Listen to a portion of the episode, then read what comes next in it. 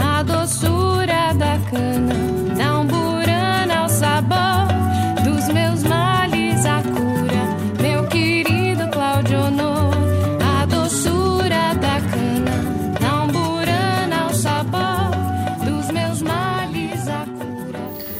Olá, curiosos e curiosas da gastronomia, das práticas e das culturas alimentares. Esse é o programa Hora do Chá, do Instituto Federal de Brasília, Campus Riacho Fundo.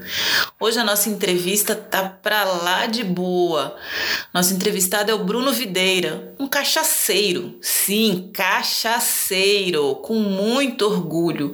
O Bruno é um especialista nessa bebida brasileiríssima e nós ficamos batendo um grande papo com a história da cachaça, sobre beber cachaça, os processos produtivos da cachaça, o que é uma boa cachaça, o que não é, enfim.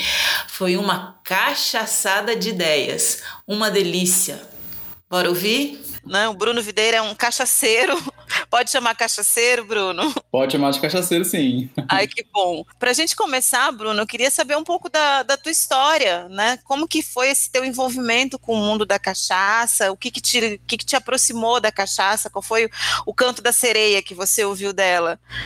Oi, Tatiana, é, Thiago, tudo bem? Tudo bem, ouvintes? É, eu acho que eu sou é, Bruno Videira, você falou cachaceiro, né? A gente está lutando por esse termo ser um termo é, positivo, né? Que é, hoje é pejorativo. A gente vai falar sobre isso durante o, o podcast. É, eu sou do interior de São Paulo, sou de Presidente Prudente, que é aqui a 600 quilômetros da capital, né? Moro em São Paulo já há 12 anos e e lá tinha a cultura da cachaça, de uma, uma cultura muito popular, uma cultura ligada à família. É, meu avô tinha um sítio, e aí sempre a relação da cachaça antes do almoço, sabe aquela brideira que você deixa ali junto com o fogão a lenha, aquela branquinha. Meu pai era representante comercial, então ele viajava muito pelo interior, visitava muitos alambiques, sempre trazia uma cachaça de, de alambique é, dessas de pequenos produtores.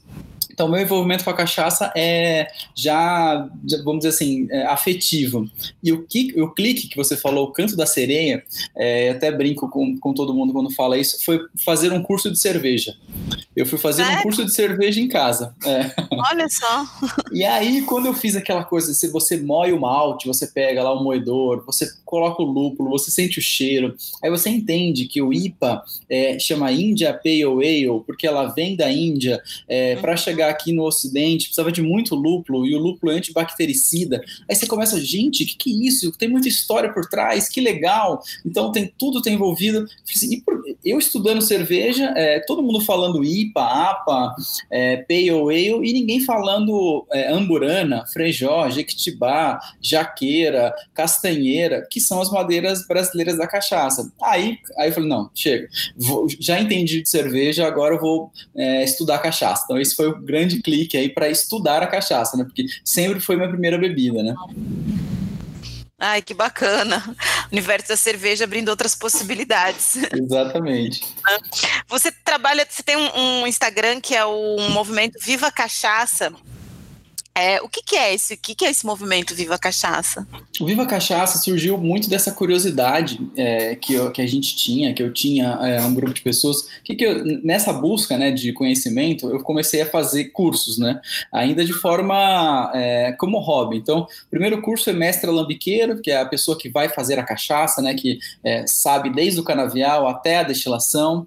É, depois eu fiz um curso de sommelier, que, que é a pessoa que vai servir a cachaça cachaça, fazer o trabalho. Fiz um curso de análise sensorial na Exalc, aquele que vai entender as diferenças, os sabores, os aromas, é, os defeitos e as qualidades. Fiz um curso de Master Blender, que é a pessoa que pega, depois a gente fala um pouco mais sobre isso, faz o trato final, o envelhecimento, curso de boas práticas de produção, tudo que vocês imaginam de cursos que tinham de cachaça no Brasil eu fiz em diferentes escolas. E aí quando eu comecei a fazer isso, é, eu comecei a, a a, escrever sobre. Então eu criei um blog chamado Cachaça do Bruno, é, que era algo contar um pouco dessas andanças, contar um pouco o que, que eu fazia, o que, que eu bebia, né? É, eu acho que era isso foi muito importante. E aí foi tinham pessoas juntando a, amigos, é, pessoas próximas do meu círculo de amizade Aí tinha sociólogos, historiadores, pessoal de letras, é, design. E a gente começou a falar: opa, vamos fazer algo mais estruturado, né? Vamos. Tudo que você está fazendo, esse resgate na cultura, esse mergulho na cultura brasileira, esse mergulho na história da cachaça, precisa ser contado. É, e a gente criou um grupo de pessoas discutindo isso, isso de uma forma ainda informal. Assim. Então a gente fazia uhum. encontros, reuniões, bate-papo, sempre regado a cachaça, com degustações, eu trazendo novidades o tempo todo do mercado, apresentando cachaça cachaças novas, novos olhares, novos sabores. E aí, é, em 2017, a gente lançou é, esse movimento Viva Cachaça, que foi esse, esse movimento que trabalha na valorização da cachaça. A gente costuma dizer que a gente trabalha da cana ao copo. Da uhum. cana para ir lá e conhecer o produtor, conhecer a história do produtor, a história do alambique, a história da família, e para o copo, como servir essa cachaça, as formas de degustação, sentir as diferenças dos aromas e sabores. Então, Viva Cachaça pegou esse espectro todo aí, de, desde o do canavial até o serviço, até como servir, com bares e restaurantes. Então, por isso que a gente é um movimento que está organizando pessoas, né, falando sobre o cachaceiro e cachaceira, essa mudança cultural no dicionário. Daqui a pouco a gente conversa sobre isso. Ah, legal. E a cachaça, como você falou, é uma, uma bebida extremamente vinculada à história do Brasil, né? Uma bebida muito característica da nossa cultura, né? Como que começou essa história da cachaça no Brasil? Como é que é a nossa história com a cachaça? Tatiana, eu acho que a gente não consegue falar da história do Brasil sem a história da cachaça e vamos dizer que vice-versa. É, uma é. vez eu fiz uma palestra para o consulado americano aqui, no, aqui em São Paulo é, que falou sobre é, a história do Brasil contada pela história da cachaça. Eu uhum. coloquei a cachaça em primeira pessoa, como se ela tivesse chegado ao Brasil, e aí ela contando toda a trajetória, que passa desde as primeiras mudas de cana chegado em 1504 é, pelas expedições de Fernando de Noronha, Fernão de Noronha, né, que depois virou Fernando de Noronha. Ele uhum. trouxe as mudas do Brasil. É, Portugal já já plantava cana, né? Eu acabei não falando no começo. Eu tô nessa busca, né, da na busca de, de encontro, de conhecer a cachaça, eu voltei para academia, né? Eu sou advogado de formação, professor de direito, e aí eu voltei para uma área totalmente diferente da minha, que era antropologia. Eu fui para antropologia é, com a professora Lilia Schwartz, estamos estudando, fazendo um, um, cursos com ela lá, e com a história com o professor Alen Castro e o Henrique Carneiro. Uhum. Então eu estou fazendo algumas disciplinas, tentando buscar resgatar essa cultura da cachaça e a história. E aí nessas é, nessa questão toda da história, a gente vê que ela foi passando pelo tempo, né, da cana, e aí, é, com o rigor acadêmico, né, que antes eu não tinha, é, falou, ah, a cachaça tem três vertentes históricas, 1516, na ilha de Itamaracá, em Pernambuco, 1520, é, em Porto Seguro, na Bahia, e 1532, na capitania de São Vicente, São Paulo. Isso são é, registros, essas datas, registros de produção de cachaça ainda nos primeiros anos da colônia. É, mais ou menos. Por isso que eu estou dizendo que hoje ah. já não consigo mais cravar isso, porque antes eu falava Entendi. isso, porque tem ah. alguns registros que falam isso, tem alguns historiadores que falam isso. Só que eles não foram atrás, eles, eles partiram do pressuposto cascudiano, né, do Câmara Cascudo, que ele fala assim: onde se moe o alambique, destila-se um engenho. É, onde se tem um engenho, destila-se o alambique. E aí eu, esse produtor falou: ó, nesses três, nessas três. É, essas três é, é, capitanias têm produção de açúcar. Só que não tem registros é, históricos dizendo aqui começou a produzir cachaça. O único uhum. que tem registro é em, em, São Vicente, porque eles conseguiram pagamento de impostos de aguardente de cana. Então, nesses outros dois, é, em Porto Seguro e em, em, em, Pernambuco, não tem o registro da cachaça.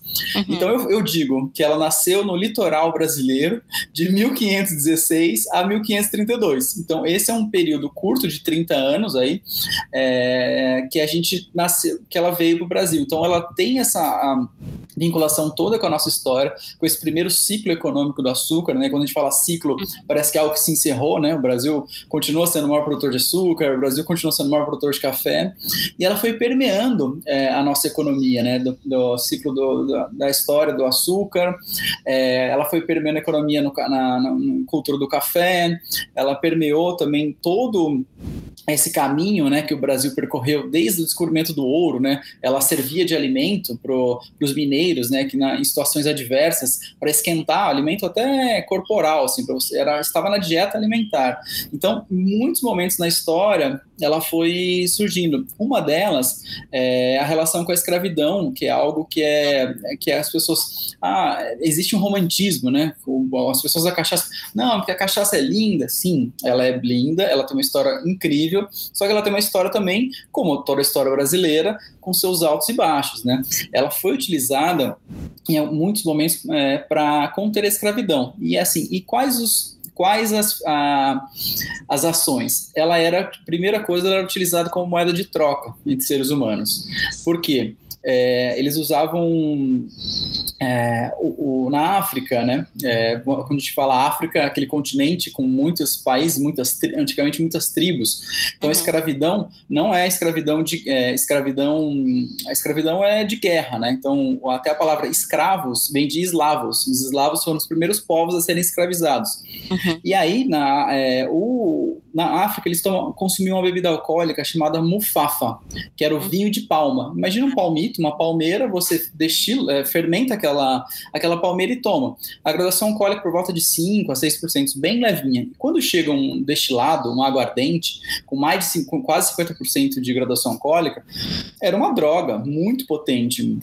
Então ela serviu tanto a cachaça, a aguardente brasileira, quanto a, o fumo como moeda de troca. Então eles levavam essa cachaça trocavam por, por seres humanos e, e está, a cachaça estava na dieta dos escravos de, na travessia. Por quê? Para acalmar, para acalentar, para não ter rebeldia. Então, é, tem alguns projetos, tem alguns fragmentos de 100 ml de aguardente, então as pessoas iam lá, obrigavam as pessoas a beberem.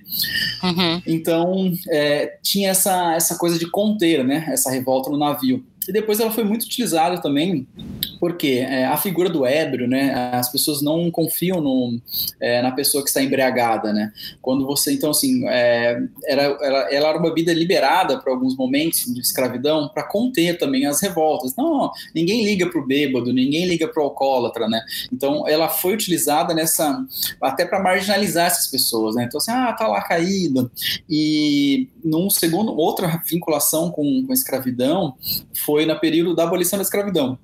O Brasil foi o último país, né, do praticamente o ele foi o penúltimo, não lembro agora foi o último, mas em termos de volume, dos 12 milhões de, de escravizados que saíram da África, quase 6 milhões era o Brasil, quase 50% vieram para o território brasileiro. É, um, é, 8 de cada 10 brasílicos, né, pessoas que, que eram habitantes do Brasil, que não tinha essa figura do brasileiro, eram vindos da África. Então, assim, o Brasil é um país africano, né, o Brasil é um país com cultura africana muito forte. É, e é, nessas, nesse momento da, da abolição da escravidão, tinha, existiam diversas, é, a professora Lilia Schwartz né, falou que existiam diversos projetos de leis para inclusão, é, inclusão de moradia, inclusão de alimentação, e de repente, é, por pressões econômicas, a lei foi aprovada, simplesmente estão todos, estão todos livres. E de repente a pessoa não tinha mais teto, que era precário, não tinha mais uma alimentação que era é, lastimável, mas era uma alimentação, e, de, e a cachaça era a droga de mais fácil acesso dessa população. Uhum. Então, é, é, as formações das cidades e a cachaça ficou muito vinculado, né, com as pessoas na rua, em situações de rua, com as pessoas é, alcoolizadas. Então, a gente tem muitos momentos na história que a cachaça tem esse preconceito, né, um preconceito muito grande. É, tem uma palavra do, da língua portuguesa, que é uma, inclusive que remonta também ao período aí da, da do Brasil colônia, a escravidão, que a cachaça era usada para conter o banzo, né? banzo. Né? É, que é aquela tristeza, tristeza, aquela melancolia que hoje a gente pode chamar medicalizando, né, chama de depressão ou, ou outras síndromes, né, mas é, era uma espécie de, de acalanto, né, para situações adversas da vida, né, então, a, enfim, a cachaça, as drogas em geral, elas têm sim, sim. um pouco esse efeito anestésico, né. Exatamente. É. E, de fato, com uma história tão trágica como né, o nosso passado colonial, a gente precisava de um anestésico. Né?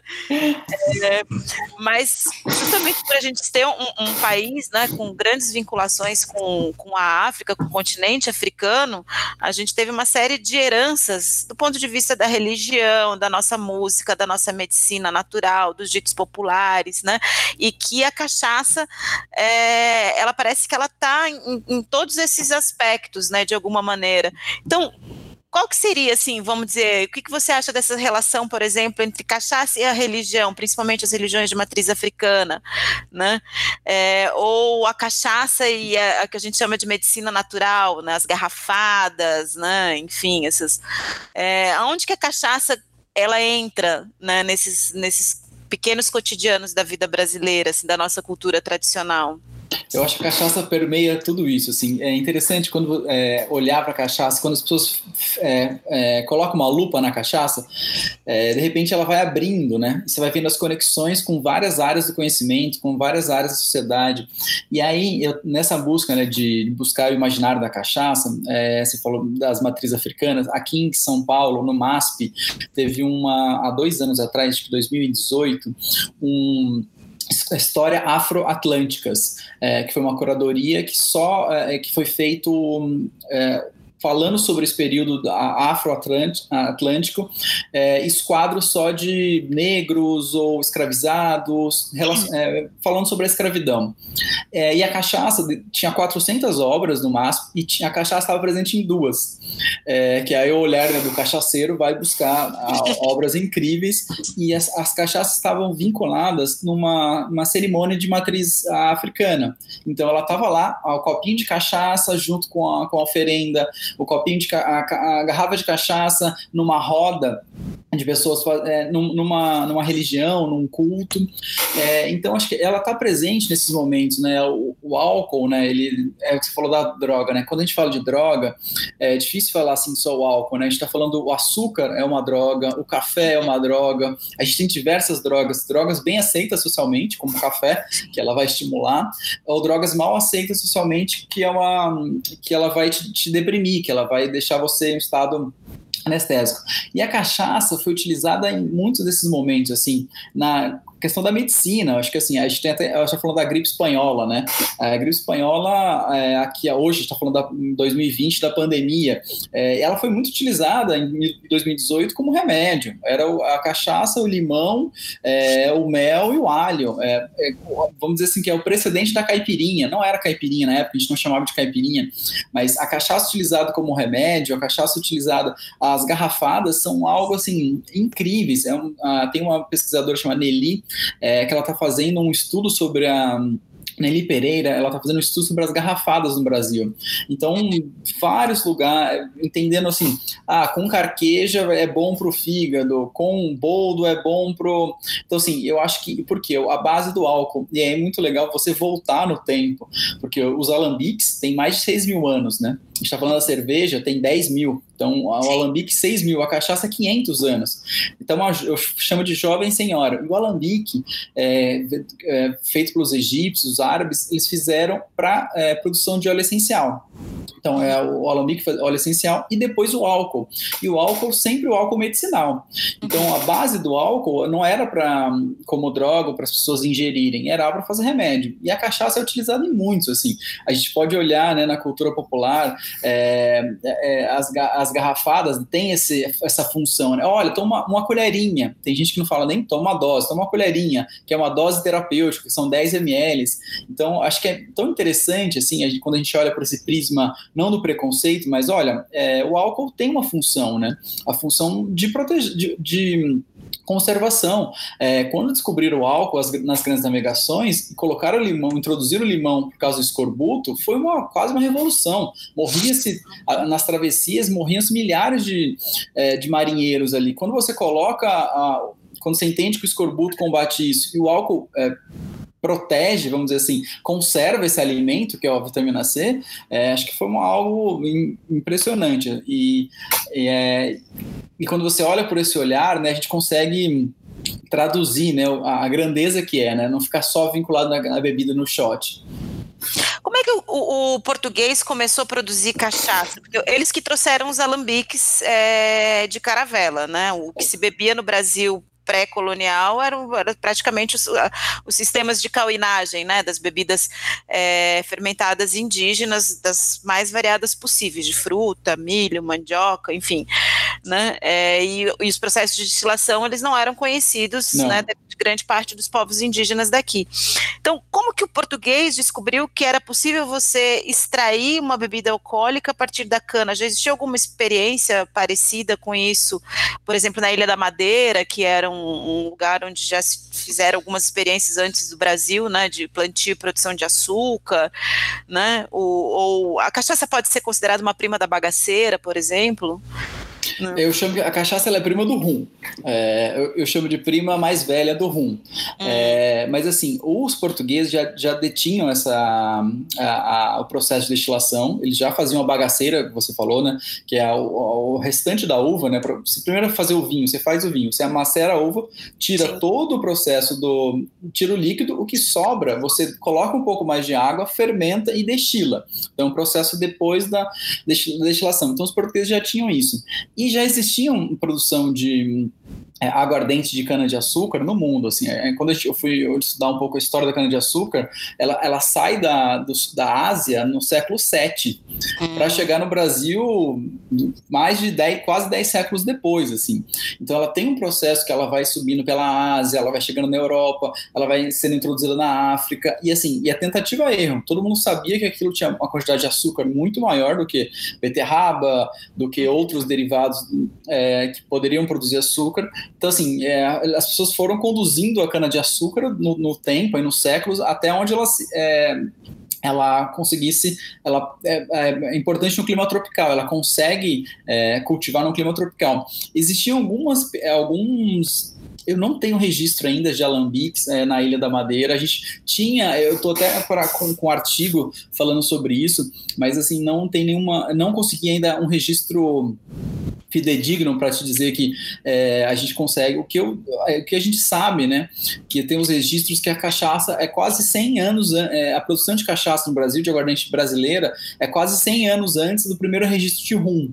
Por isso que eu digo que a cachaça é hoje, se a gente considerar esse registro brasileiro de mil, desse período de 1516 a 32, ela é considerado o destilado mais antigo das Américas, muito antes do bourbon americano, que é o whisky de milho deles, muito antes da tequila no México, que já é de 1700, é, antes do rum, que é de 600, 1600 e, e alguma coisa. Então, a cachaça é, é, um dos destilados mais antigos da América. Então, é, e, e, é interessante assim, os portugueses que trouxeram os alambiques, assim, então eles já detinham essa, essa fabricação.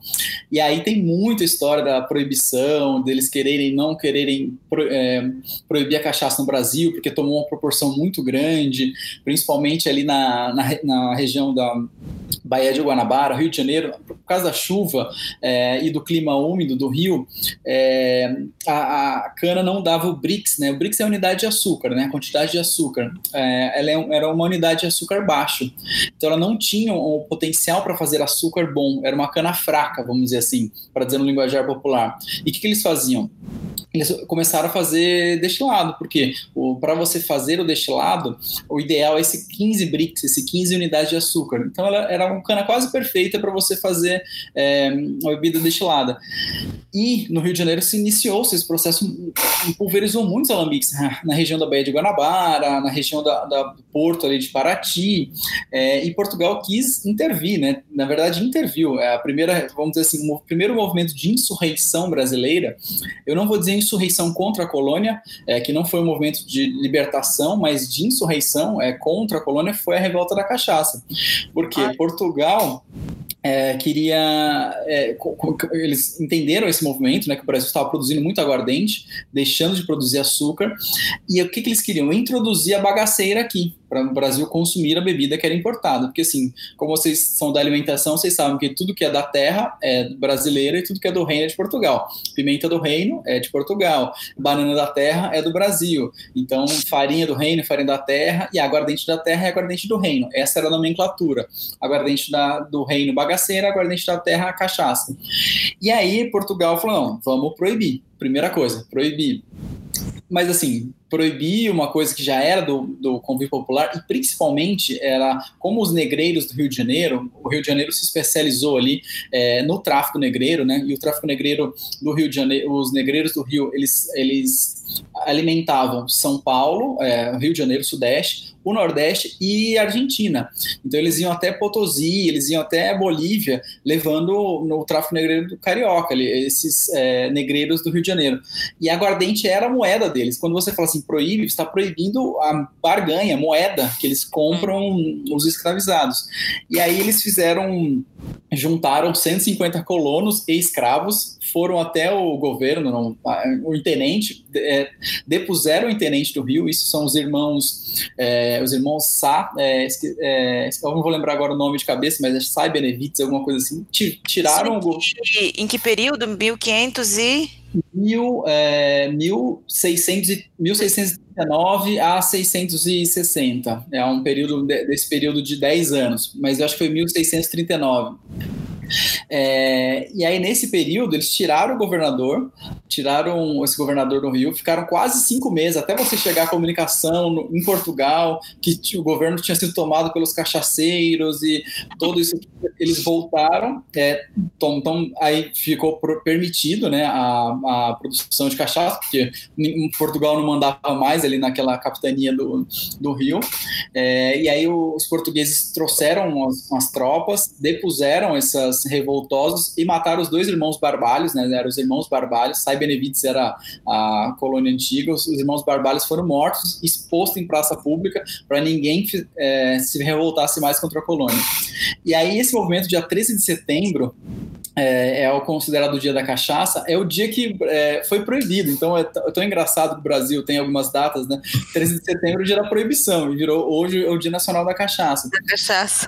E nesse período, eles aí foram anos né, de é, proibição, não proibição, até chegar em 1661, que foi liberado, 1661, foi liberada a produção e comercialização de cachaça com imposto lá em cima, né? Um imposto gigantesco. Hoje o imposto da cachaça é maior que o cigarro, né, pra você ter uma ideia ideia.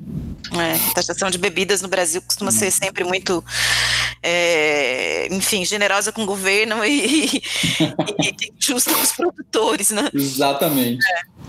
É, você fala um pouco da, do rum, né, que também é um destilado a partir da cana. É, isso é uma curiosidade minha, pode ser uma grande ignorância da minha parte, mas eu sempre fiquei muito curiosa porque eu gosto muito de rum, também gosto de cachaça, mas e, e percebo que sensorialmente são bebidas diferentes. Mas é, qual que é a diferença efetiva entre uma e outra? É o tipo da cana? É um, um manuseio? É alguma diferença no processo? Né? O que, que faz o rum e a cachaça, que são quase primo irmãos, assim, né, é, é tomarem caminhos diferentes. Ela, exatamente, elas são primas, irmãs, é, a base, matéria-prima é a mesma, a aguardente. A única diferença, perdão, é a cana, a única diferença básica entre a cachaça e o rum é o ponto do caldo de cana.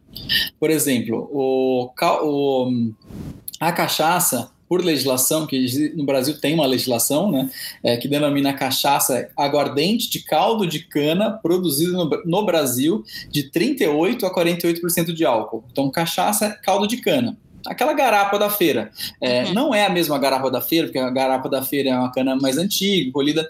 A cachaça tem, você colhe a, a, a cana, espreme o suco. Então, o suco da cana, a cachaça. O rum, ele vem num, num subproduto do açúcar, do processo de açúcar. Ele vem do melaço. Ah, entendi. E o melaço não é o melado porque a gente conhece o melado da cana, né? Gente, é, gosta, é, eu gosto muito de dadinho de tapioca com mel da cana, né? Aquele melado. O melaço, ele é sólido, ele é mais sólido, ele não é tão líquido. Por quê? Ele é um subproduto. Você cozinha o caldo de cana, cozinha o caldo de cana, cozinha o caldo de cana, você concentra o caldo de cana, é, faz o açúcar, tira o açúcar, o que sobra é uma borra. E essa borra, você pega essa borra, coloca, dilui em água, fermenta e destila. Então, assim, é quase um destilado do, do, final do, da produção de açúcar. Então, assim, cachaça, caldo de cana fresco, suco da cana, o rum, o melaço, esse subproduto mais açucarado. Então, até sensorialmente você percebe isso. O rum é um pouco mais adocicado. o BRICS é mais alto do açúcar para fazer a cachaça, o rum, né? Então, é, elas são primas irmãs de diferentes proporções e o rum tomou um gosto muito grande nos Estados Unidos, né? É, que é um, consumidor, um, consumidor, um mercado consumidor muito grande. É, e até assim, é difícil, a cachaça é, até, até 2000 não, eu vou lembrar se é 2001 ou 2000, acho que talvez seja no, no governo Lula. A cachaça entrava nos Estados Unidos como Brazilian Rum. Tipo, eles não, não era cachaça. Tinham lá, tinha que entrar. E aí, com a denominação de origem, passou, ó, pode se chamar de cachaça. Alguns continuam chamando de Brazilian Rum, né? Como que é esse processo de produção da cachaça? Cachaça, você né, tem, tem, algum tipo de cana especial, específica, que você produz a, a cachaça?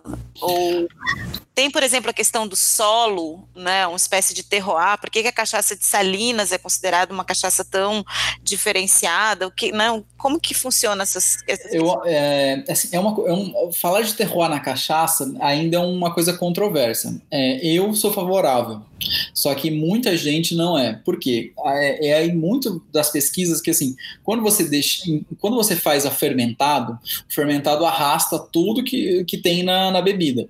Mas quando você faz o destilado, é, ele perde algumas propriedades primárias, né? Porque você extrai o. É, concentra o álcool é, muito, de uma forma muito simples. Eu vou explicar bem rápido como faz a cachaça. É, a cachaça, ela, diferente de outras da cerveja, ela é um destilado. Então, assim, primeiro você precisa fazer o quê? Corta a cana de açúcar, é, moe a cana extrai o suco da cana, você fermenta com leveduras, e as leveduras são leveduras da própria, da própria cana, né, o Saccharomyces cerevisiae, é, que é uma levedura que fermenta, é, que consome o açúcar, então assim, a fermentação nada mais é que o é, consumo, consome o açúcar e libera o álcool, consome açúcar e libera álcool. Então você fermenta, nesse processo já, já, a gente já chama de vinho, então é o vinho da cana ou mosto, mosto fermentado, então depende, você pode chamar das duas coisas, e aí você pega esse vinho da cana que já tem de 7 a 10% de álcool, então você já, já, tá, já tem uma graduação alcoólica ali maior que a cerveja até, e você destila. Aí você destila em duas, duas formas diferentes, ou em alambiques de cobre, é, que eles chamam de cachaça de alambique, eu não chamo de cachaça artesanal, porque a legislação não define o que é artesanal, mas comumente é, é chamado de cachaça artesanal, essas cachaças produzidas em alambique, em pequenas escalas, né? Então, alambique, pequena escala, você separa algumas frações, acho que é interessante até falar sobre isso. A primeira fração é a cabeça. A cabeça é o início da destilação. E esse início da destilação, tem álcool superior, tem um, é, álcools assim de, de, baixa qualidade que você tira, então você joga fora. Você, a gente joga fora esse álcool. O meio da destilação é o coração. É, o coração ali ele vai ter é, aromas e sabores primários da cana, é, ele vai ter mais acetaldeído, eles vão ter coisas que são de qualidade. E o final da destilação chama de calda. A calda, ele vai ter aquele cheirinho de enxofre, aquele cheiro de ovo podre. É, na cachaça, produção de alambique, elas têm, você tira a cabeça, a, fica o coração e tira a cauda. Essas duas frações que jogam fora, o que, que eles fazem? Eles colocam em outra coluna e, e produzem álcool combustível. Hoje, os, o, no período do Covid, é, os produtores de cachaça estão fazendo álcool 70 para doar para os hospitais. Porque é, você não é um, como ele não tem qualidade sensorial para você ingerir, mas ele é um álcool, então você utiliza esse álcool. Então, cachaça de alambique, esse é só o coração. E você tem um outro formato de produção de cachaça que a gente chama de colunas de destilação. E aí, coluna de destilação são aquelas grandes colunas, vocês, é, quem está ouvindo a gente, pensa numa usina, quando você passa na estrada, você vê aquela usina grande, a coluna é aquilo lá. É, é, e as grandes cachaças, né, as cachaças comerciais, as cachaças de grande volume, são produzidas daquela forma. E eles não separam essas frações. Cacha a cachaça é produzida de uma forma contínua. Então, é, é, o que eu falei no interior, a cabeça e a cauda, ele, ele é um processo de destilação, redestilação, destilação, redestilação. Nesse processo, sai um álcool com graduação alcoólica super elevada, e aí o que, que eles fazem? Acrescentam água para diluir, para diminuir a graduação alcoólica, e a legislação permite até 6 gramas de açúcar. Então eles colocam açúcar para mascarar um pouco, às vezes, o sabor que não é tão bom, agradável. Então, essas, essa forma de cachaça mais popular, é, cachaças que você tem aí, é, vamos dizer assim, em grande volume. Então, separa duas formas: cachaça produzida em alambique, cachaça produzida em coluna. Então, essas duas formas aí de produção de cachaça. Qual é o, o papel do envelhecimento na cachaça?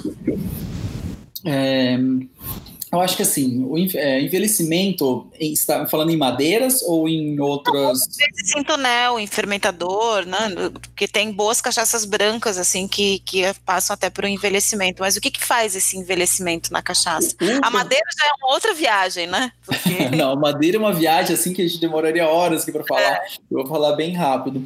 Eu acho que, assim, é, a cachaça, quando ela sai do alambique, né? Eu tenho um alambique é, urbano aqui em São Paulo, chama Cachaça Lab. É, então, após pós-Covid, quando vocês vierem para São Paulo, estão convidados a vir no Alambique, porque a gente criou esse Alambique para aproximar as pessoas da cachaça, então, dos grandes centros. A, é, a cachaça é feita na roça, produzida na roça, só que ela é consumida na cidade. E ninguém sabe como é feito cachaça. Eu levo o Alambique para todos os lugares e ninguém sabe o que é um Alambique. Então, a gente montou esse Alambique urbano para mostrar. E ela sai, vamos dizer assim, muito bruta, né? A cachaça, quando sai do Alambique, ela ainda está em reação. Por quê? Imagina você pega uma, um pedaço de cana cana, você espreme, você fermenta, você destila. Então, assim, as moléculas que eram de uma, de uma planta, ela tá assim, ela ainda está em, em, constante mutação. Então a gente espera no mínimo seis meses depois da cachaça pronta para ela descansar é, no inox normalmente, inox para não ter troca sensorial. E o envelhecimento, ele é, ele é algo assim, é um processo, se a gente falar de um processo muito químico, é um processo de oxidação. É a troca de oxigênio com a madeira. O que, que isso pode, pode ocorrer? Ela pode, ela passa aroma, ela passa sabor, ela passa textura, ela passa complexidade sensorial, ela passa oleosidade. Então, assim, é, a cachaça na análise sensorial, que daqui a pouco a gente conversa, ela tem todas essas, é, essas notas. E a madeira, depende da madeira, eu acho que é importante falar disso, no né? envelhecimento em madeira, a tanoaria. A cachaça, é, hoje, a gente tem mais de 30 madeiras utilizadas para envelhecer cachaça. E o mundo tem o carvalho. Então, o rum é carvalho, o uísque é carvalho, o bourbon é carvalho, o conhaque é carvalho, a tequila é carvalho, é, o vinho é carvalho. Basicamente, todas as bebidas mundiais utilizam carvalho. Então, o carvalho é uma bebida mundial. É, bebida não, a madeira. Só que o Brasil tem a Burana, tem o Jequitibá, tem o Jatobá, tem a Jaqueira, tem a Castanheira, tem o Pau-Brasil, tem a Peroba, tem mais de 30 madeiras já utilizadas. É, com certeza a gente tem mais é, madeiras que são é, para a tanoria brasileira, mas comercialmente eu, não, eu não, não encontrei mais do que 30, porque as pessoas estão produzindo. Então, tem IP amarelo, tem o. E aí você tem desde as cachaças que não passam é, tanta característica sensorial, por exemplo, o Freijó e o, o Jequitibá. Então, assim, o Freijó não passa cor para madeira. Então a cachaça continua branquinha. É, e você tem predominâncias regionais, né? A gente falar de. É, regiões cachaceiras, né? então o Nordeste consome-se muita cachaça branca, muita cachaça prata, né? Por quê? É algo, a produção era é, produção e consumo é feito no local. Minas Gerais tem uma história é, que eu não, eu, não. Antes eu falava, ah, porque aconteceu isso? Hoje eu falo, olha, eu li que é, tem relatos sobre, mas eu não posso afirmar. Que a cachaça, ela, no ciclo do ouro, ela saía de Paraty, em lombos de mula, é, então assim, em, em, barricas de madeira, em tonéis, né? É, não se sabe se qual madeira, não se sabe se é brasileira, não se sabe se era madeira importada. E ela já chegava em Minas Gerais a partir do esse período, no processo ali da, da Estrada Real, ela chegava em Minas Gerais e é amarelinha. Então, a cachaça ouro ou amarelinha é muito conhecida em Minas Gerais. Uhum. Então, a predominância mineira da cachaça é a cachaça amarelinha. Basicamente, em Minas se toma cachaça ouro. Pode ser, por, é, pode ser que tenha a ver essa história, pode ser que tenha um pouco de verdade nessa, nessa lenda, mas é, o que acontece? Ela, ela dá essa cor, ela dá aroma. Então, por exemplo, a amburana. A amburana ela é adocicada. A amburana tem um sabor um pouco mais de ela vai lembrar um pouco de especiarias, uma canela. O carvalho, depende do carvalho pode lembrar um pouco de baunilha, de caramelo, é, o bálsamo, ele lembra o anis. Então, assim, é, as, a madeira agrega muito a cachaça, né? Se você souber envelhecer, tiver um envelhecimento controlado, com temperatura, você tem um produto diferente. Você tem a base branca dela e você tem ela envelhecida. E e é incrível, porque a gente tem essa possibilidade de de misturas, né? Então, o, é, de, até o mestre, o master blender, o mestre blendeiro, ele é, é uma pessoa fundamental. É fundamental porque ele vai pegar aquela cachaça que está envelhecida, porque se você não souber envelhecer, quando você toma aquela cachaça, parece, imagina você lambendo uma árvore. É a mesma hum. sensação, porque... É, suco de, de serragem. Suco, suco de serragem, exatamente. Eu chamo de chá de madeira. É, é impossível tomar. Mas aí o que, que o mestre faz? Ele vai pegar aquela madeira que está muito envelhecida, colocar um pouco mais de cachaça branca, colocar um envelhecimento menor, e você vai fazer as misturas. Isso é incrível. E aí isso dá uma versatilidade. Imagina um destilado com 32 madeiras, podendo ser misturadas entre si. A gente tem uma infinidade de coisas que o mundo não tem. Mas isso é uma coisa boa, só que isso é um problema, porque é um problema comunicar isso.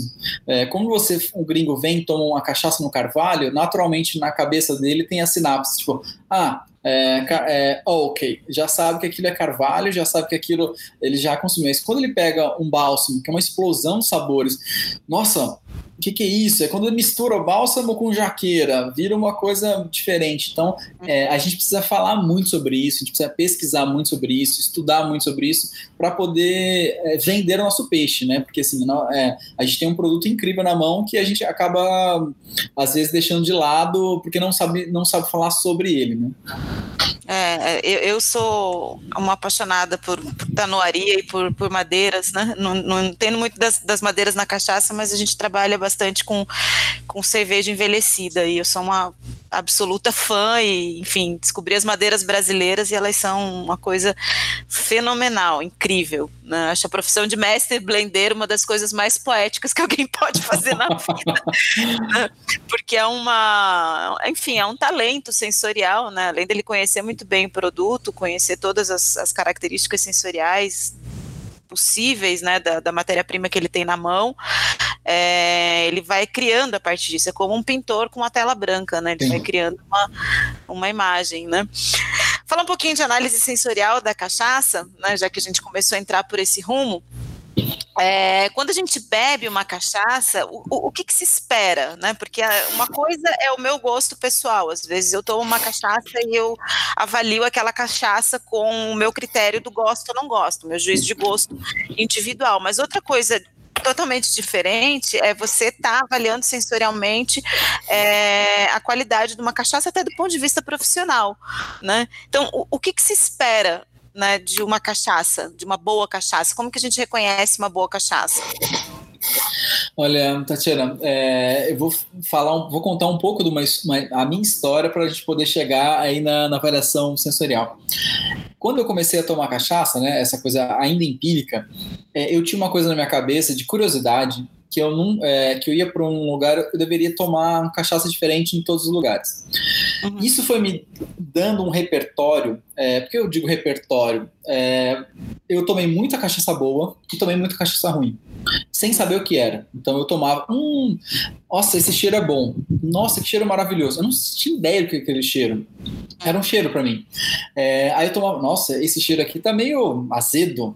Esse, então, assim, o que, que aconteceu? Eu fui, ao longo desses anos, treinando o meu sensorial sem saber que eu estava treinando. Eu fui adquirindo conhecimento é, por, por cheirar, por provar, é, que é algo que depois eu fui descobrir no curso de análise sensorial que foi uma, algo positivo. Então, o que, que eu sempre digo, assim, na hora da gente avaliar uma cachaça, eu acho que, assim, existem ocasiões de consumo. Aqui no Cachaça Lab, a gente, nesse curso de análise sensorial, a gente fala, ó, existe ocasião de consumo. O que, que é isso? Eu estou num bar com os amigos, né? Um, futuro, um passado muito distante, né? Eu estava no bar com os amigos tomando. Você não vai parar, pegar, analisar a cachaça, você vai degustar a cachaça, vai apreciar a cachaça, vai tomar a cachaça. Não, eu quero dar de presente a melhor cachaça que eu encontrar. Aí você vai fazer o quê? Por isso que eu digo, né? Ocasião de consumir isso. Você tem copos especiais, tem taças especiais. A gente utiliza-se a taça ISO, que é uma taça é, produzida para destilados no mundo. Então, ela é uma taça é de 210 ml, que tem todo um processo para você análise sensorial. E análise sensorial em cinco passos, muito rápido, assim, para quem está nos ouvindo entender. Pra, é, é, a gente começa, primeira coisa é o visual. Então a gente olha, né? Você pega uma taça, a cachaça, ou no copinho, ou na taça, você olha, né?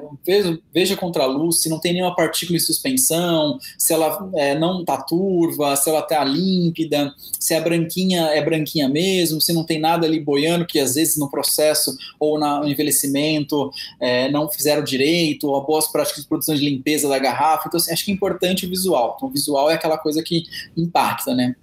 O segundo é o aroma. Eu acho que a gente tem um, um, instrumento que é muito mal explorado né, no, no mundo, que é o nariz. Né? A gente, por muitos anos, né, vocês trabalham com gastronomia, alimentação, sabe que o nariz é a é, é, fundamental. Você pode estar de, é, de, olho fechado, mas sente o cheiro da, da comida, o cheiro do, de alguma coisa, você vai lembrar e vai fazer muitas sinapses ali. Então, o aroma. Então, o aroma já te entrega muita coisa. Se você sente o aroma adocicado, por exemplo, uma cachaça branca. O que, que eu espero uma cachaça branca? Eu espero o aroma primário de cana. Então você vai. Ah, você não precisa sentir. Nossa, cana, não. Mas você vai. O que, que é o aroma primário de cana? Doçura. Você vai sentir a coisa mais fresca, mais refrescante, porque ela não passou por envelhecimento. Você espera essa essa característica. Uma, uma, uma, cachaça amadeirada, você espera um aroma da madeira. Então, a amburana que eu te falei, ó, é, o, é popularmente conhecida como a, o, o, armário da casa da avó. Aqui é hum. engraçado, porque ela foi utilizada na, na movelaria pra, como cerejeira. Então, assim, a amburana é a cerejeira.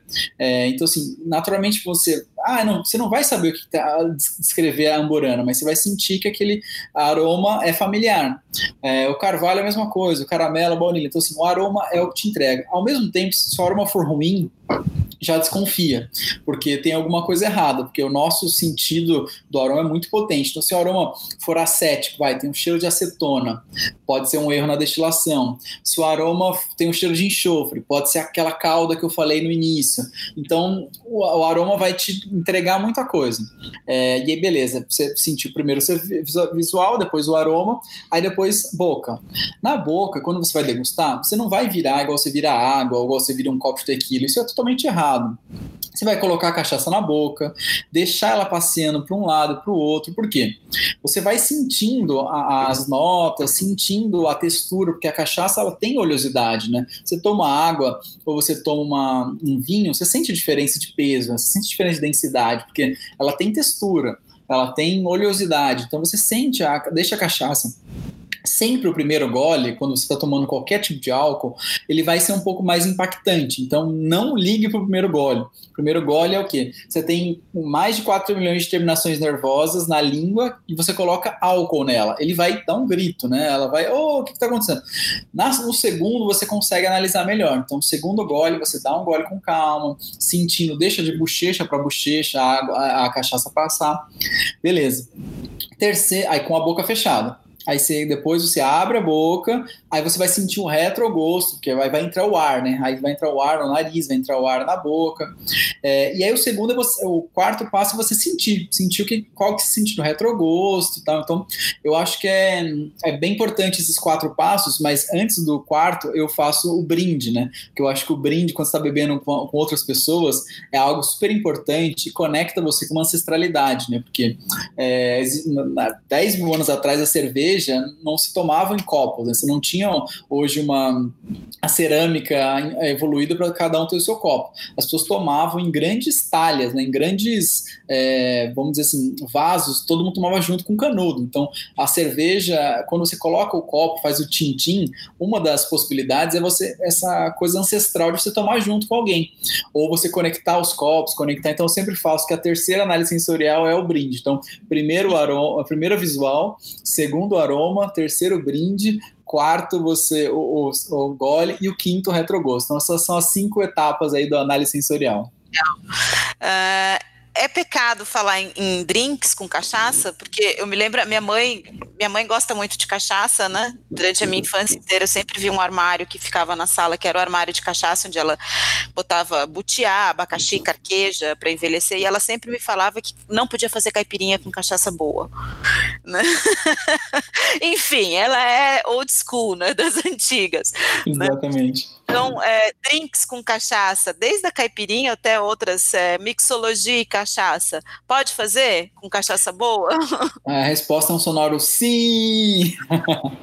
eu acho que é o seguinte, Tati, é, a gente está nesse processo, né? É, eu acho que assim, a indústria, e tudo isso é mito que são criados, e é um mito criado pela indústria. Quando a indústria faz uma cachaça de baixa qualidade e ele quer vender, ele fala o seguinte: ó, usa essa minha cachaça para fazer o drink, é, e aí não, a outra você toma pura, até por questões comerciais, né? Porque e eu falo o seguinte: é, quando a gente faz um, eu falo é, para as pessoas aí que comem carne. É, eu falo assim, quando você vai fazer um churrasco, né? Você, ah, vamos fazer um churrasco. Qual peça que você escolhe? Você escolhe o músculo para fazer um churrasco ou você escolhe uma carne, uma fraldinha, um contrafilé, uma picanha? Na totalmente fala assim, eu escolho a segunda parte. Mas por que você não escolhe o músculo? Aí ele falou assim, não, porque é dura. Eu falei assim, então, mas é churrasco, é carne assada. Aí todo mundo, é, mas aí não é boa. É a mesma coisa da caipirinha com cachaça ruim.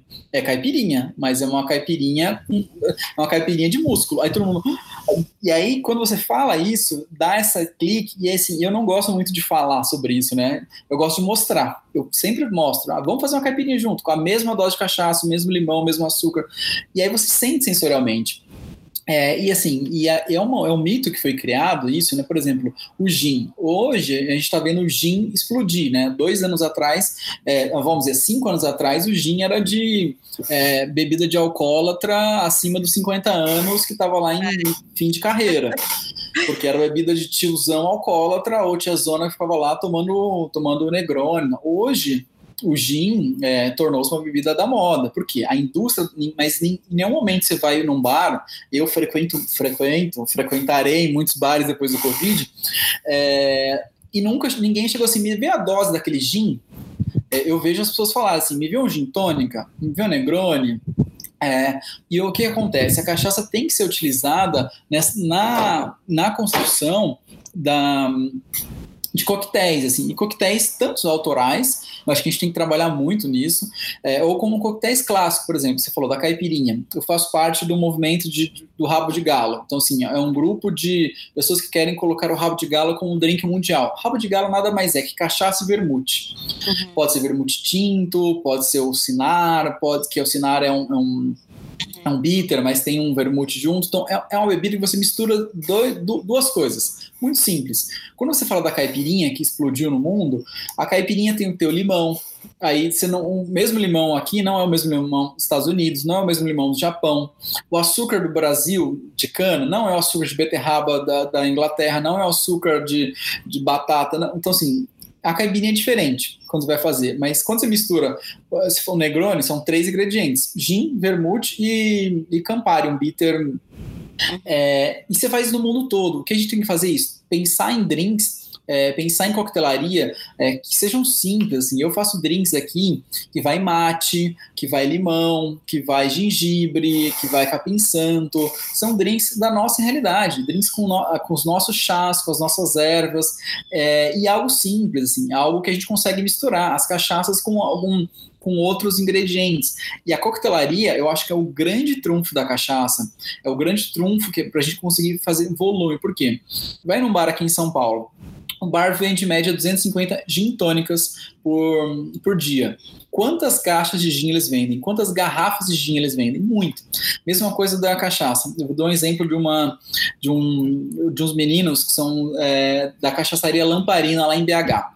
É, eu fiz uma consultoria para eles eles iam abrir uma, uma, uma cachaçaria num, num, lugar super descolado ali em Belo Horizonte, que é um mercado novo, mercado da década de 50, ainda estava todo restaurado, todo antigo é, e sem ser restaurado, sabe aquela coisa tipo centro de BH. E eles iam vender cachaça e doses. Aí eu falei assim: olha, beleza, você vai vender a garrafa e a dose. Aí eu falei: vamos fazer, vamos fazer drink? Eu falei: eu banco três drinks: caipirinha, rabo de galho e macunaíma. Macunaíma é o drink do momento aqui em São Paulo, que ele vai cachaça, limão, açúcar e 7 ml de de Fernet. Fernet é um, é, uma, é um bitter muito utilizado na Argentina, mas é italiano. E aí eles fizeram os drinks lá com, com imitando o Moscow Mule, que era o burrinho de Minas. Então, assim, fizeram drinks autorais, com releituras de clássicos, mas assim, era o burrinho de Minas. Cachaça, limão e espuma de gengibre. Então, o que aconteceu? Viram point da cidade lá, o lugar ficou incrível. É, a coquetelaria bombou porque um público jovem. Eles começaram a fazer graduação alcoólica baixa, é, é, adocicados, cítricos, e você consegue consumir, porque o álcool, é, acho que a cachaça é muito nichada, né? São poucas pessoas que conseguem tomar uma graduação alcoólica elevada de, de um destilado qualquer. Não estou dizendo só a cachaça, é o uísque, é rum, então assim, ele tem um público apreciador, mas a maioria gosta de graduação alcoólica baixa quando você faz um drink, você atende esse tipo de, de, de pessoas.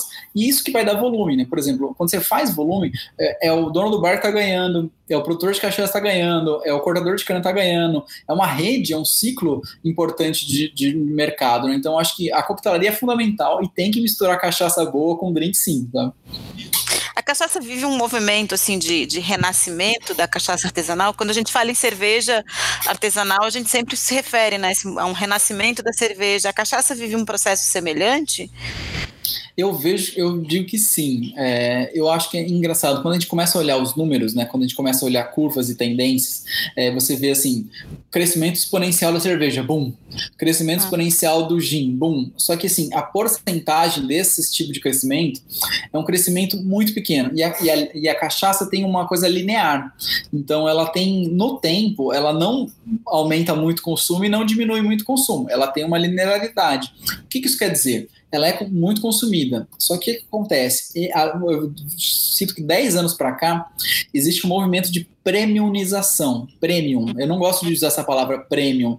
É, a gente não, ainda não, não, mas a lei diz, né? Cachaças premiums, né? São bebidas especiais com envelhecimento específicos e tal. O que acontece? É, é, o produtor de cachaça, principalmente os produtores de alambique, entenderam que eles não vão, eles, eles têm que trabalhar com um nicho, trabalhar com um público é, e aí que, atenda determinada camada, determinado perfil social, de renda. Então eles começaram a investir, não, eu não vou fazer uma cachaça é, popular, com, porque eu não tenho a condição que a indústria tem. Então, eu vou fazer uma cachaça de menor é, quantidade com maior qualidade. Então, essa inversão, que é muito semelhante ao movimento da cerveja, eu acho que ainda a gente não está no movimento da cerveja, por quê? O que, que, eu, que, que eu me inspiro no movimento da cerveja? Os consumidores foram atrás de entender a cerveja. Quando você entende, quando você forma o consumidor, quando você entende é, o que eles fazem, como é feito, como é produzido, por isso que a gente criou o Cachaça Lab aqui. Porque eu quero ensinar ensinar as pessoas, a gente está ensinando a galera.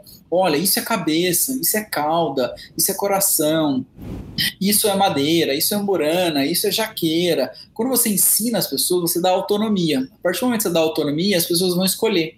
Hoje, é, as pessoas escolhem as cervejas pelo rótulo. Então, ah, aqui tem acidez tal, tem amargor tal, é, tem a característica cítrica, tem a característica. Se você não fala para o consumidor, é, é, quase um tiro no escuro. A gente tem 5 mil marcas de cachaça. Como eu vou diferenciar a minha?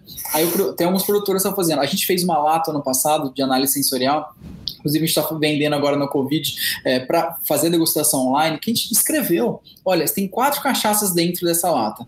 Uma cachaça é branca, que tem característica sensorial é, fresca, uma característica é herbal, que tem uma coisa lembrada do anis, uma característica é adocicada. Então, a gente escreveu porque quando o consumidor vai comprar, ele tem essa opção de entender. E o mercado da cachaça está é, nesse movimento de entender que ele precisa olhar o consumidor, pensar no consumidor, mais do que pensar, porque eu digo, da porteira para dentro está bem resolvido. Os produtores têm produtos de excelência, conseguiram fazer coisas incríveis. Da porteira para fora, que a gente precisa trabalhar muito. Trabalhar o quê? O consumidor final, mostrar a diferença da cachaça para os destilados, mostrar que a versatilidade que ela é e mostrar que existe esse movimento. Então, o movimento Viva Cachaça, como outros tipos de movimentos acontecendo, que eu acho que é importante porque ensinar o consumidor. Eu acho que é basicamente é isso. A gente mostrar é, o nosso valor, nosso produto, não é valor, ai, coitadinhos das caixas, não, é assim, é produto que tem qualidade mesmo, é bom, e é importante a gente que reconhecer e valorizar isso. Né? É, bater no peito e dizer eu sou cachaceiro. Exatamente. Orgulho, né? é. Tem uma, uma, uma série de postagens recentes no, no Insta do, do Viva Cachaça, é, que fala sobre o papel das mulheres na cachaça, né? E quando a gente pensa em cachaça, a gente, lógico, sempre pensa no tiozinho do boteco, a gente está sempre fazendo uma relação é, a um universo muito masculino, né? Quem são essas mulheres da cachaça? Qual que é o papel dessas mulheres no mundo da cachaça? Eu acho, Tati, um papel fundamental, assim, eu acho que é, a gente quis fazer esse trabalho desde 2015, a gente fez um evento falando o seguinte, que é uma temática que a gente trabalha já há algum tempo, né? De, tem, é, dessa questão da igualdade de gêneros, né? Um trabalho já é, pessoal e profissional já há algum tempo. E a gente fez um evento em 2015 é, com uma coisa provocativa, dizendo o seguinte: não existe cachaça ideal para mulher saiba o porquê. É, porque, assim, muitos dos produtores ainda. É, ah, não, mulher gosta de cachaça doce. É quem você perguntou para ela, você, as pessoas fazem as coisas da cabeça deles é, sem perguntar para as mulheres. Então, a gente, não, vamos ouvir as mulheres. A gente trouxe uma, do, na época, uma doutora em gênero para discutir a relação da mulher com álcool, da publicidade da cerveja, da cachaça. Tal. De lá para cá, uma série de encontros a gente fez, uma, um encontro da é, Mulheres da Cachaça, da produção ao balcão. O que, que, a gente, que aconteceu? A gente trouxe mulheres que eram produtoras, mulheres que eram master blender, mulheres que eram mestre lambiqueira, mulheres na mixologia, mulheres em diversas áreas, desde a vendas, o marketing, para você apresentar, para mostrar o trabalho delas, vendo que existem essas mulheres que às vezes invisíveis, às vezes assim abaixo de, de ou dos maridos, é, mas que estão fazendo trabalhos incríveis. E quando a gente começou a fazer esse movimento, foi muito interessante, porque as mulheres começaram, não, sim, é, a cachaça é minha também. Então, algumas mulheres que ela, ah, é a cachaça do meu esposo, mas ela que trabalhava, ela que ela que em todas as feiras, ela que estava na, na, assim, na ali do dia a dia, e você fala que a cachaça é seu esposo, você é sócia dessa cachaça.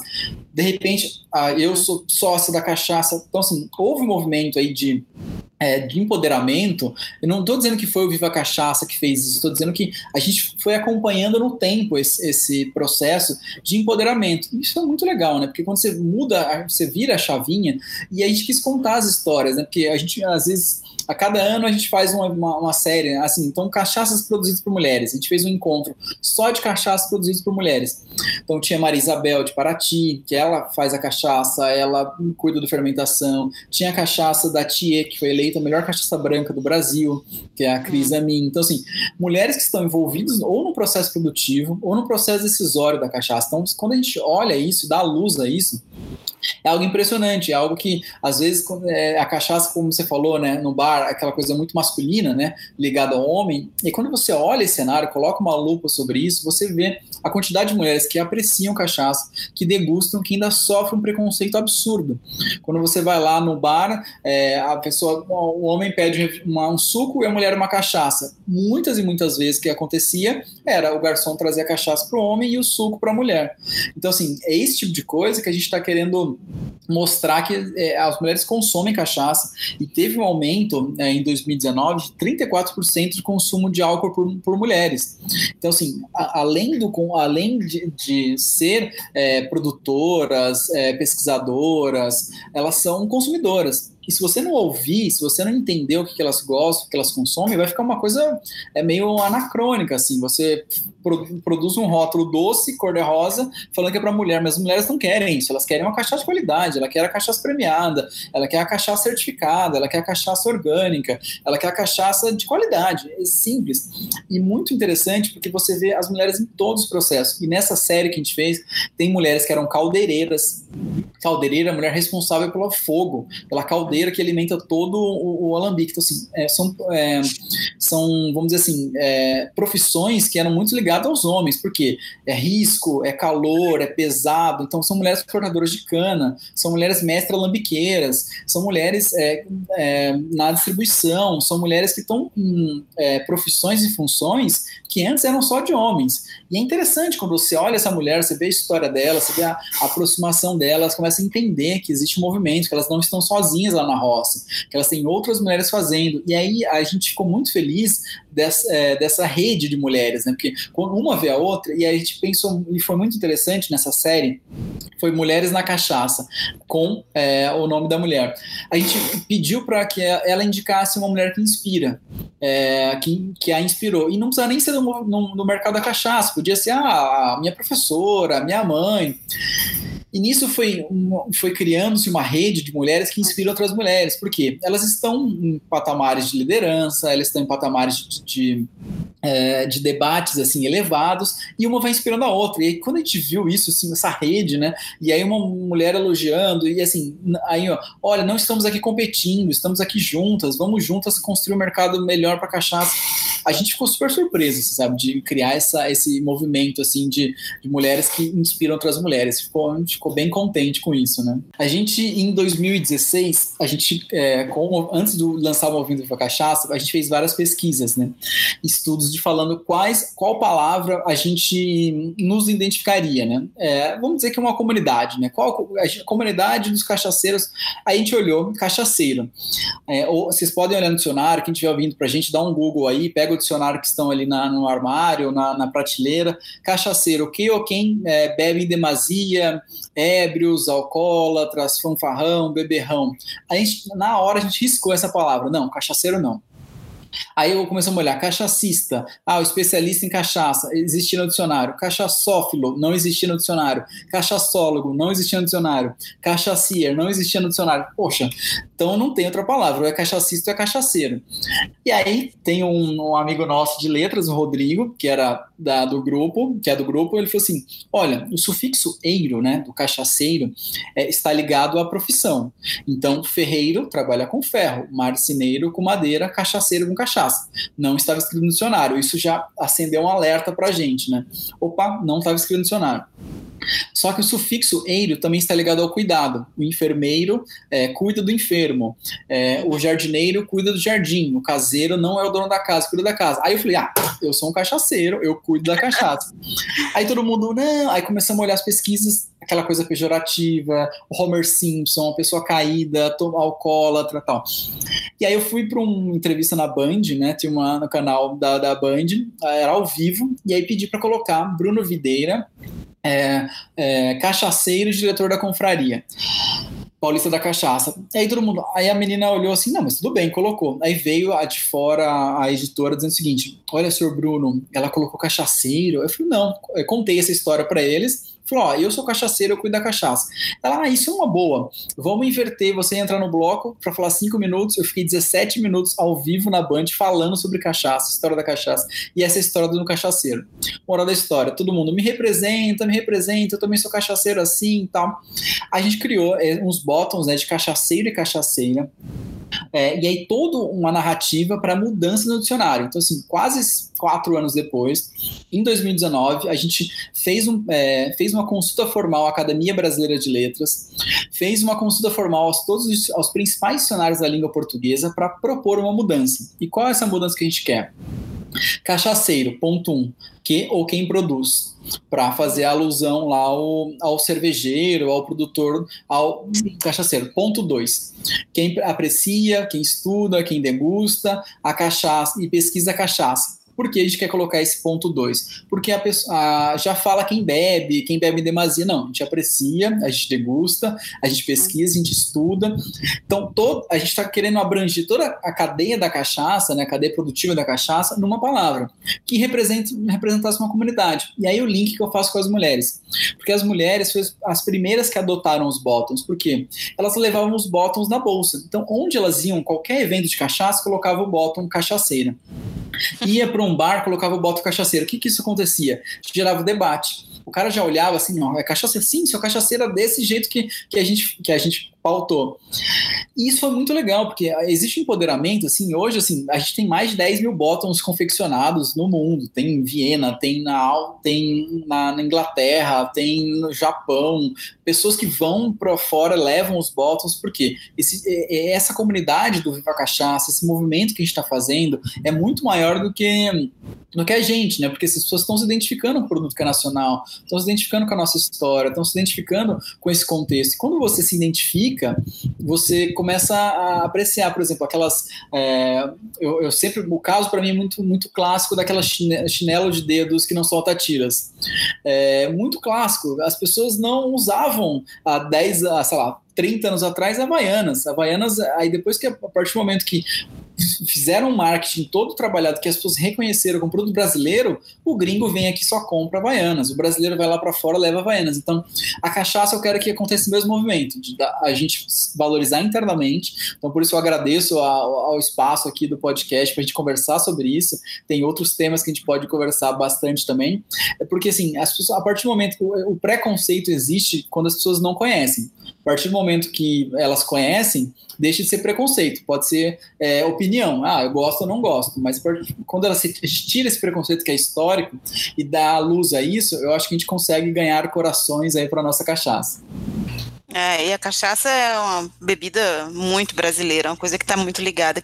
Quem nunca né? Desde que nasceu aqui, nunca teve alguém que gostava de cachaça, aquele avô que tomava aquela pinguinha antes do almoço, né? Ou, ou, enfim, aquele tio, aquela tia, minha mãe, minha mãe toma cachaça todo santo dia, um copinho antes do almoço, né? Então é é tudo muito nosso. Bruno, vamos falar um pouquinho das, de algumas indicações, né? De uma cachaça para ler, uma cachaça para ver, uma cachaça para beber e uma cachaça para ouvir, de preferência bebendo essa cachaça.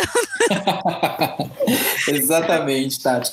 Olha, uma cachaça para ler, é, eu acho que a gente, eu não teria coragem de não indicar o Câmara Cascudo, chama Prelúdio da Cachaça, que eu acho que é um dos livros mais gostosos e difíceis de ler, porque Câmara Cascudo tem um português ainda um pouco mais arcaico, mas é um livro delicioso, que você vai da abrideira é, de como chegou a cachaça ao Brasil ao serviço de como servir. Então, o Prelúdio da Cachaça é o mais indicado. É, tem um outro que eu gosto muito também, que é do, professor Jairo Martins, que é Cachaça, Cultura, Gastronomia, Cachaça, História, Cultura e Gastronomia, que é, se encontra pela editora Senac. Então, é um livro muito bom, que vai falar da história da cachaça, ele fala de como degustar, ele fala das regiões produtoras, então é bem interessante, né? É, cachaça para ver eu indico um livro que é maravilhoso, que é do Araquém de Alcântara, que é um fotógrafo, é, que é Araquém de Alcântara com o Manuel Beato. É um livro lindo. Ele percorreu o interior de São Paulo, ele percorreu o Brasil com fotografias. Então são fotografias maravilhosas. O livro é ilustrado, todo ilustrado com fotografias muito bonitas. Então chama Cachaça. O livro chama Cachaça. Manuel de é, é Alcântara. É, então, assim, é um livro incrível, é, bem Brasil rural, então tem essa pegada do Brasil rural, cortadores de cana, produções pequenas, então é um livro delicioso, delicioso, delicioso. Cachaça para ouvir, é, eu tenho um, um, grupo de professores aqui de São Paulo que tem até num podcast, um podcast chamado Doses, Dose Dupla. Essas doses duplas é, são cachaças. É, ele vai falar de duas cachaças. Uma cachaça que é a Claudio Honor, que tem mais de 75 anos, que é lá de Januária, norte de Minas, e tem uma cachaça e, chama, e a outra música chama Maria Isabel. Então eles fazem uma analogia poética. Eles não conheciam nem a Maria Isabel, pessoa, e nem a, o seu Claudio Honor, que já faleceu lá de. Foi até uma surpresa surpresa, né? Eles gostavam dessa cacha gostam dessas cachaças, fizeram uma música linda. Então tem um chorinho por trás, tem um samba, então se chama Dose Dupla. Então pode ir no Spotify se encontra isso. Cachaça para beber é a pergunta mais difícil, é, é a pergunta de, do milhão, sabe? é, gosto de muitas cachaças, minha predileção é por cachaça branca, é, cachaça prata, né, não envelhecida, é o que o meu dia a dia, é o que eu tomo. É, também gosto de madeiras, mas já que a gente falou muito das mulheres, é, eu vou citar duas cachaças em vez de uma só, duas cachaças produzidas por mulheres. Então, a primeira cachaça que eu indico para cachaça para beber é a cachaça Thier, é, de Airuoca, no sul de Minas, da produtora Crisamin, que foi eleita a primeira a melhor cachaça branca do Brasil de 2020. Então, ela é uma cachaça excelente, um custo-benefício muito bom, é uma cachaça muito branquinha, 42% de graduação alcoólica, incrível. E a segunda cachaça para beber também está no ranking da cúpula como a quinta melhor cachaça branca do Brasil, cachaça envelhecida do Brasil, que foi a, o ranking separou as brancas envelhecidas, tinha uma cachaça mineiriana é, de Itabira, é, então Minas Gerais. Então são as duas cachaças Thier e Mineiriana, uma é da Ana Marta, Mineiriana é da Ana Marta, por isso que é Mineiriana, é uma cachaça envelhecida no carvalho é, americano e carvalho europeu, então um blend desses dois carvalhos, e a Ana Marta que faz, porque ela é, a, ela é química, responsável técnica pela, pela cachaça, então ela que faz todo esse processo. Então, duas cachaças produzidas por mulheres aí para a gente fechar esse, essa indicação. Tiago, alguma questão? Não, só agradecer vocês por é, poder acompanhar essa conversa. Dois especialistas em bebidas, conversa fresquinha. Eu estou tomando café ainda. Tive o privilégio de, de, tomar, infelizmente tomando água. Queria agradecer Bruno. ao, só ao Bruno, né? A gente acompanha o trabalho dele pelo, pelo Instagram, pelas redes sociais há um, há um bom tempo. E, e dizer que a gente está ansioso por quando a gente puder fazer isso, ir lá visitar o Cachaça Lab em São Paulo. Obrigado, Boa, Bruno. Legal, muito bem. Bruno, obrigada pelo, pelo bate-papo. Né? É, enfim, vida longa cachaça, né? Vida longa. Cachaceiras e cachaceiras desse país. Muito bom, gente. Fiquei feliz também. Eu acho que é importante a gente fazer essas parcerias, essas collabs aí de divulgar tanto os, os, nossos trabalhos, né? Acho que são coisas que a gente faz de coração, né? Eu acho que é bem importante é, comunicar, né? Porque eu acho que é tão importante o trabalho que vocês estão fazendo. Né?